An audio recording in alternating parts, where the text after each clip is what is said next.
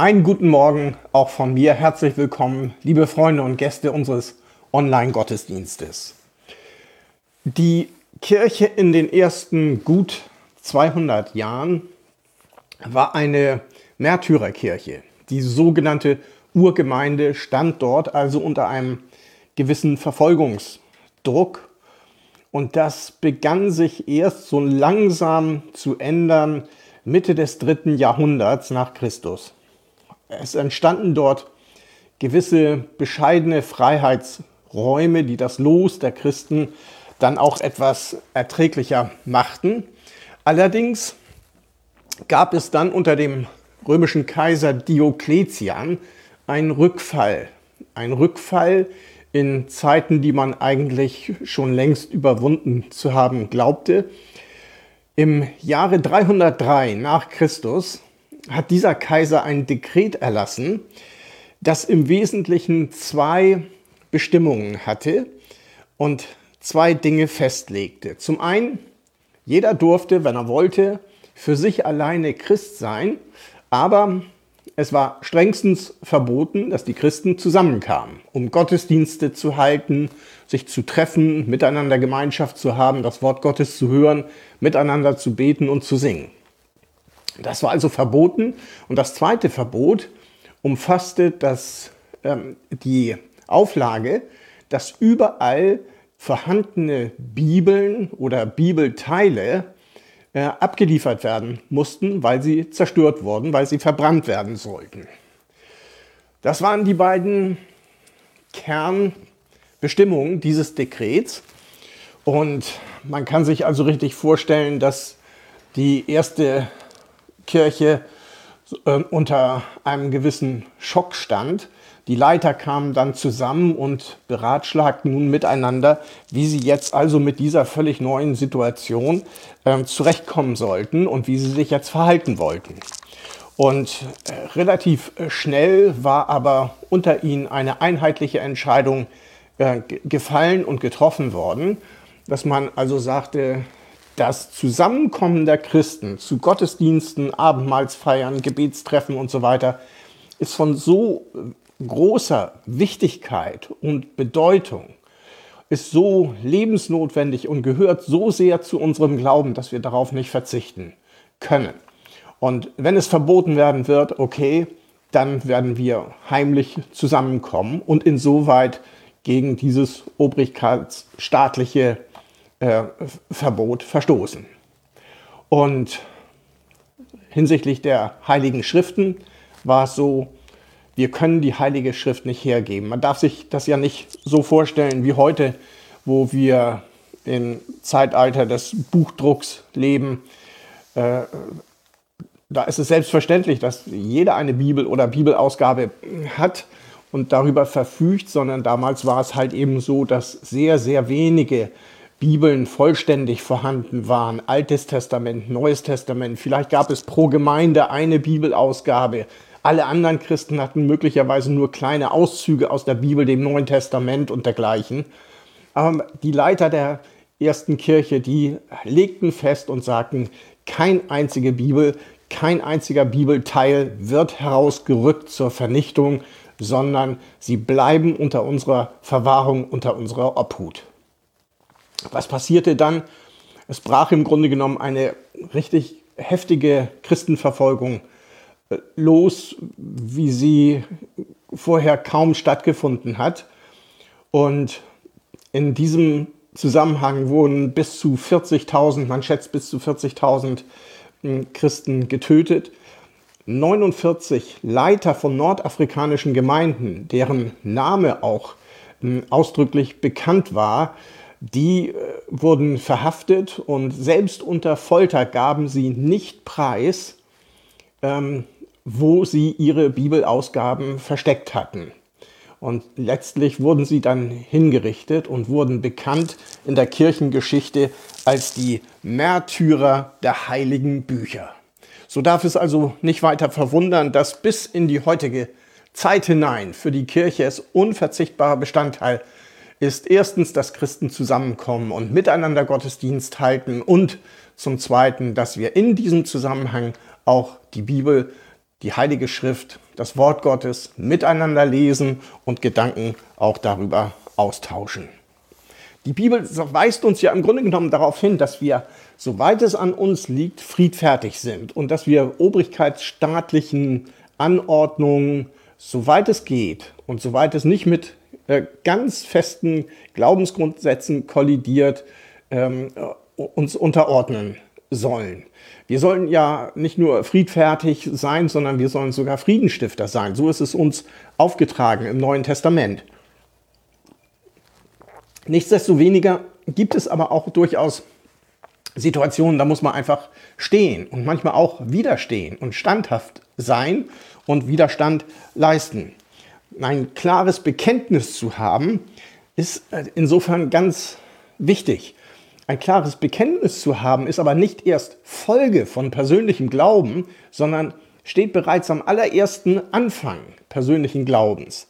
Und ich möchte einen Bibelvers lesen aus dem Brief des Apostels Paulus an die Römergemeinde im Kapitel 10, Vers 9. Und ich möchte diesen Bibelvers hier in den Mittelpunkt dessen stellen, was ich sagen möchte. Wir lesen dort, das ist das Wort des Glaubens, das wir predigen, dass wenn du mit deinem Mund Jesus als Herrn bekennst und in deinem Herzen glaubst, dass Gott ihn aus den Toten auferweckt hat, du gerettet werden wirst. Liest man diesen Bibelvers, dann hat man den Eindruck, als ob der Mensch selber derjenige ist, der hier entscheidend handelt. Es geht um das eigene Bekenntnis, es geht um den eigenen Glauben. Man könnte denken, dass der Mensch hier das Heft des Handelns in der Hand hat. Und genau das trifft aber im Kern eigentlich nicht zu, weil es äh, unterstellt, dass wir Menschen uns bekehren können, wann immer wir wollen und äh, erkennen nicht, dass Gott selbst bei der Bekehrung eines Menschen den allerersten Anstoß gibt und den, die, die, die allererste Ursache setzt. Jesus selber sagt es im Johannesevangelium, und ich zitiere Jesus da wörtlich, niemand kann zu mir kommen, wenn nicht der Vater, der mich gesandt hat, ihn zieht. Das heißt, hier wird es im Grunde genommen umgekehrt. Das heißt, der Erste, der hier handelt und der Erste, der hier aktiv wird, ist Gott selbst. Er ist derjenige, der das Werk des Glaubens auch an einem Menschen beginnt. Und genau so ist es im Grunde genommen. Die Bibel kennt den Begriff der Erwählung. Das heißt, dass Gott Menschen erwählt. Gott hat uns erwählt. Wenn du ein Christ bist, dann darfst du wissen, Gott hat dich erwählt. Sie sagt sogar, dass vor Grundlegung der Welt wir von Gott erwählt sind.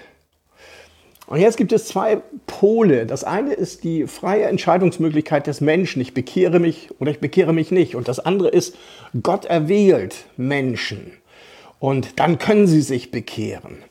Wie kriege ich diese beiden Pole jetzt zusammen? Das eine Extrem ist, ich will mich bekehren mit vollem Einsatz, aus vollem Wunsch heraus. Und Gott ist derjenige, der dann in seinen Listen nachschlägt und mürrisch guckt, ob er meinen Namen findet und dann sagt, sorry, so sehr du dich auch bekehren willst, du bist hier nicht verzeichnet, du hast keine Chance, dich zu bekehren. Und das andere Extrem ist, ein Mensch kann mit voller Absicht, so stark es geht, vor Gott davon rennen.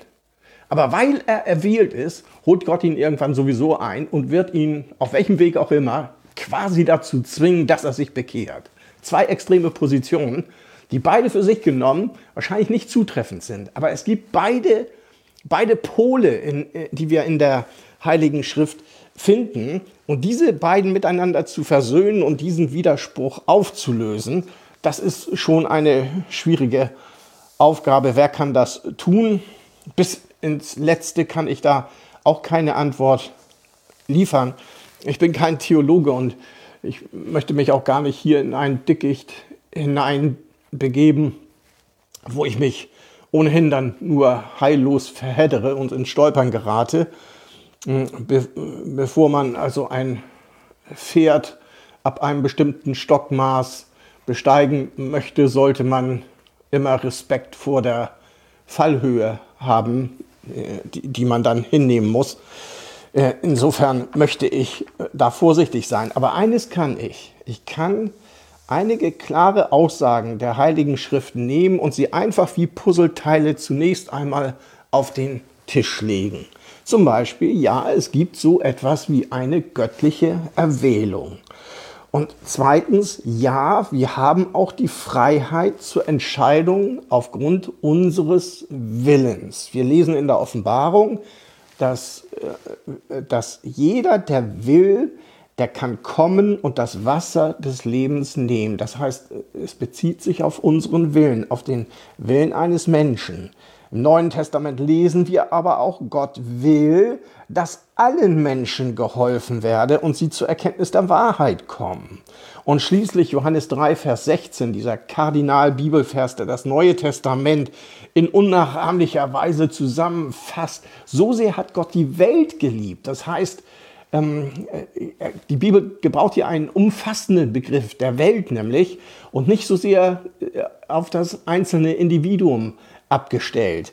Hm, Gott möchte alle Menschen erreichen und dieser Bibelvers Johannes 3, Vers 16 wird dann erst bezieht sich dann erst auf Individuen im weiteren Verlauf, damit jeder, der an Jesus glaubt, nicht verloren geht, sondern ewiges Leben hat. Und Jesus selber sagt im Neuen Testament, wer zu mir kommt, den weise ich nicht mehr, den weise ich nicht ab und schicke ich nicht fort. Manchmal denken wir, dass Gott uns irgendwie nicht auf dem Schirm hat, weil wir spüren so wenig von seiner Gegenwart. Wir glauben, dass er nicht zu uns spricht, von ihm ist nichts zu hören. Wir selber merken vielleicht in unserem Herzen, dass wir dass unser Interesse an ihm nachlässt und wir kein Bedürfnis haben, äh, sein Reich zu suchen, ihn zu suchen, mit anderen äh, Christen zusammen zu sein. Wir empfinden keine Sympathie für ihn.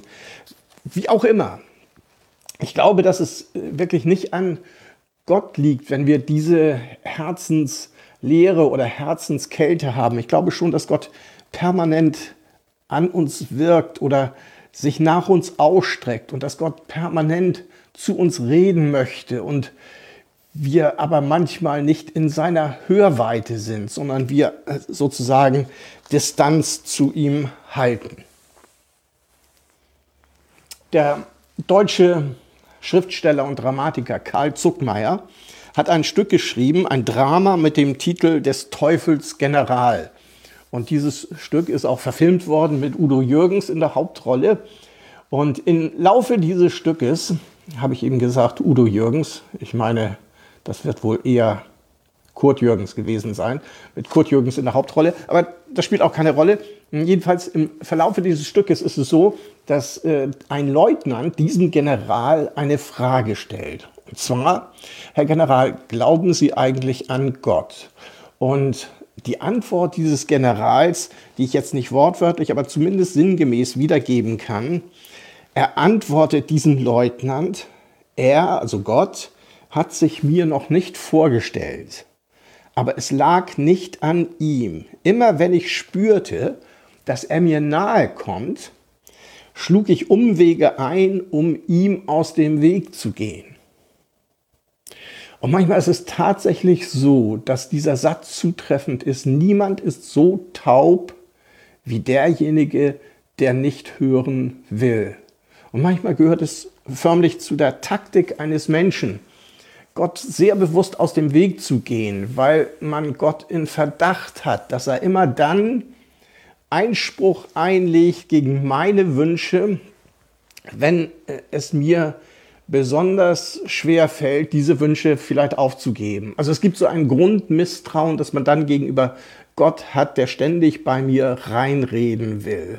Und deswegen finde ich auch, ist der Glaube auch mit Vertrauen ziemlich gut übersetzt, weil es gehört ein Schuss Vertrauen dazu, sein Leben Gott anzuvertrauen, in dem Bewusstsein, dass wenn wir so leben, wie Gott es will, das heißt, wir ihm die Oberhoheit in unserem Leben überlassen, ist das Beste letzten Endes für unser Leben sein wird. letzten Endes geht es aber darum, dass wir hören, dass wir die Stimme Gottes wieder hören und in seine Hörweite gelangen und aufhören, Distanz zu suchen. Wenn wir den Zug Gottes in unserem Leben nicht mehr verspüren. Was können wir dazu tun, um halt eben die, diese Nähe Gottes wieder zu empfinden und dass wir gleichsam so von Gott zu Jesus, dem Sohn, gezogen werden. Nun, die Bibel gibt uns selber dazu Auskunft, indem sie uns immer wieder neu ermutigt und ermuntert, Gott zu suchen von ganzem Herzen. Es gibt verschiedene Bibelstellen, die das zum Ausdruck bringen. Zum Beispiel, Gott sagt im Alten Testament, wenn ihr mich von ganzem Herzen sucht, so werde ich mich von euch finden lassen. Oder auch, sucht mich, so sagt es der lebendige Gott, so werdet ihr leben. Und Jesus in der Bergpredigt sagt oder macht unmissverständlich deutlich, wer sucht, der findet. Und wer bittet, der empfängt. Und wer anklopft, dem wird aufgetan. Wie kann dieses Suchen erfolgen und wie kann es geschehen? Hm. Einige praktische Hinweise. Connecte dich mit anderen Christen, suche ihre Gemeinschaft oder lese gute christliche Literatur, fange an, das Neue Testament zu lesen. Besuche Gottesdienste, besuch deine Kleingruppe oder eine Kleingruppe. Bitte Gott, das heißt, bete zu Gott, dass er dein Herz öffnet und dass er dich zu Jesus Christus, dem Sohn, hinzieht.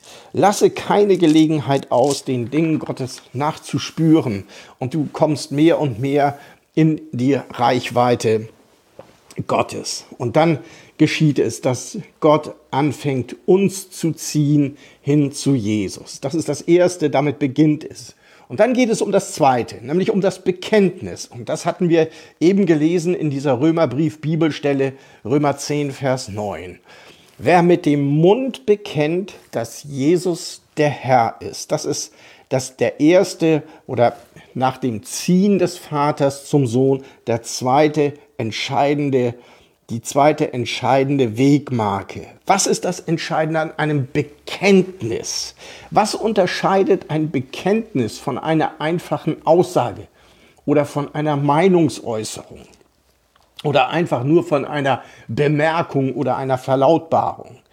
Es geht jedenfalls nicht darum, mit diesem Bekenntnis einfach nur formelhaft etwas auszudrücken, äh, etwas aufzusagen oder daher zu plappern, etwas auswendig Gelerntes aufzusagen, weil man sich davon eine Wirkung verspricht.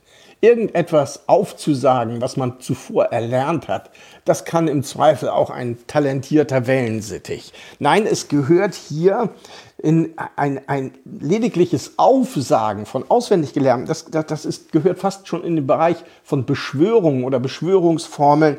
Das hat aber nichts mit dem Glauben im Sinne der Bibel zu tun, sondern eher mit Aberglaube. Das hat nichts mit rettendem Glauben zu tun. Einfach dahergesagtes rettet nicht, sondern das Bekenntnis. Und da kann man nur sagen, erstens, ein Bekenntnis hängt unteilbar zusammen mit deiner ganzen Persönlichkeit. Dein Bekenntnis hängt zusammen mit deiner ganzen Person, mit deinem ganzen Leben und mit deiner ganzen Identität.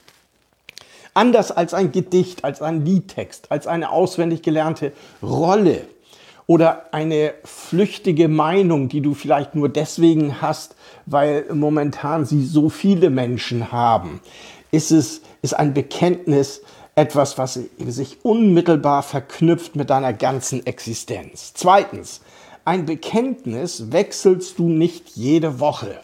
Also die Anhänger eines Sportvereins oder die Anhänger einer politischen Partei, die werden nicht ein, Wechsel vornehmen hinsichtlich ihrer Anhängerschaft alle zwei Wochen oder alle zwei Monate. Oder wenn sie es dann trotzdem machen, dann war es kein Bekenntnis. Und das Dritte, das Bekenntnis darf ein auch etwas kosten. Und es kostet manchmal etwas, ein Bekenntnis zu haben. Wie sehr leiden Fußballfans manchmal nach einem verlorenen Endspiel bis hin zum Ausbrechen in Tränen wie sehr leiden Anhänger politischer Parteien an Wahlabenden, wenn die ersten ungünstigen Hochrechnungen einlaufen. Paulus sagt zum jungen Timotheus im Neuen Testament, im zweiten Brief an Timotheus Kapitel 2, Vers 3, als ein guter Kämpfer für die Sache Jesu Christi musst du, so wie ich, bereit sein, auch für ihn zu leiden. Und diejenigen, die das Bekenntnis haben, das Bekenntnis, dass Jesus der Herr ist, die leiden tatsächlich auch mit. Sie leiden mit an Kirche. Sie leiden, wenn es Kirche schlecht geht und sie leiden daran, wenn es Kirche oder, oder sie freuen sich dann, wenn es Kirche gut geht. Also ihr, ihre Identität ist ein Stück weit damit verknüpft. Sie leiden, an, sie leiden, wenn Geschwister leiden. Oder sie leiden auch dann, wenn sie spüren, in meinem eigenen Leben läuft nicht alles so, wie Gott es will, dann nehmen sie es nicht gleichmütig hin, sondern sie kennen das Leiden am eigenen Versagen. Das gehört also mit zum Christenstand, wenn man so sagen will. Und nicht umsonst begann ich äh, die, diesen Vormittag oder das, was ich sagen wollte, mit diesem Bericht über die Märtyrer der heiligen Bücher. Es gibt dann also nicht nur diesen Zug Gottes, das Ziehen Gottes zum Sohn Jesus Christus. Es gibt nicht nur das Bekenntnis, dass Jesus der Herr ist, ähm, sondern es geht zu einem dritten, und das lesen wir auch in dieser Römer-Bibelstelle, Römer Kapitel 10, Vers 9. Es geht um den persönlichen Glauben in unserem Herzen. Was ist der Inhalt dieses Glaubens. Nun, der Inhalt dieses Glaubens ist jedenfalls etwas Ungeheuerliches und etwas nie Dagewesenes. Und es wird auch völlig klar an dieser Stelle, dass die Bibel macht es niemandem leicht, den christlichen Glauben anzunehmen, weil der Inhalt, der zentrale Inhalt des christlichen Glaubens ist, wir glauben daran, dass Gott seinen Sohn Jesus Christus von den Toten auferweckt hat. Theodor Mommsen war einer der bekanntesten und renommiertesten Altertumsforscher des 20. Jahrhunderts. Und wie der Name zeigt, war Theodor Mommsen auch ein Nordlicht. Er verfasste ein mehrbändiges Standardwerk über römische Geschichte. Und dieses Standardwerk zur römischen Geschichte hieß Römische Geschichte. Irgendwie sinnvoll und einleuchtend. Und für dieses Werk be bekam er nebenbei bemerkt auch den Literaturnobelpreis verliehen. Und dieser Theodor Mommsen sagte einmal Folgendes. Er sagte, die Auferstehung Jesu ist das am besten belegte und dokumentierte Ereignis des Altertums. Und dieses zu glauben, zu glauben, dass Gott Jesus von den Toten auferweckt hat, ist so unfassbar wichtig. Ist Jesus nämlich nicht für meine Schuld und Sünde gekreuzigt, gestorben, dann ist mir meine Sünde nicht vergeben. Das heißt, sie haftet mir immer noch an und sie trennt mich jetzt vom heiligen Gott und wird mich bis in alle Ewigkeit vom heiligen Gott trennen. Ist Jesus nicht auferstanden, dann hat er den Tod nicht überwunden. Und wir Christen haben auch kein ewiges Leben. Und ist Jesus nicht auferstanden, so werden wir auch nicht auferstehen. Und das Problem meiner Sterblichkeit bleibt ungelöst.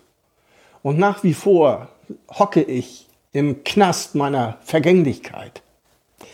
Und wenn Jesus uns nicht beauftragt, in seinem Reich zu wirken und mitzuarbeiten, so muss ich weiterhin mein Leben in stiller Verzweiflung ableben. Genau wissen, dass alles, was ich in diesem Leben tue und erreiche und aufbaue und schaffe, letzten Endes, genau wie ich, zu Staub zerfallen wird. Es hat keinen Bestand. Und damit ist es sinnlos und bedeutungslos.